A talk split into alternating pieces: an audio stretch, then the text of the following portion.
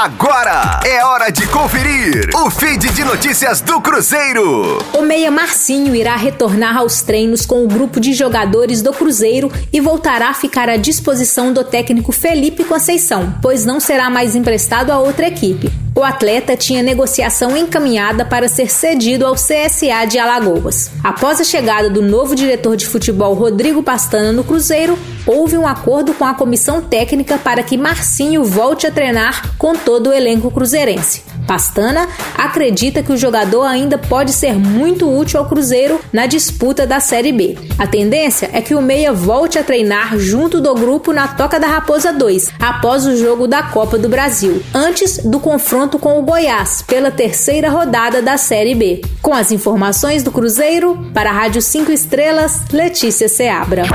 Fique aí! Daqui a pouco tem mais notícias do Cruzeiro. Aqui, Rádio 5 Estrelas.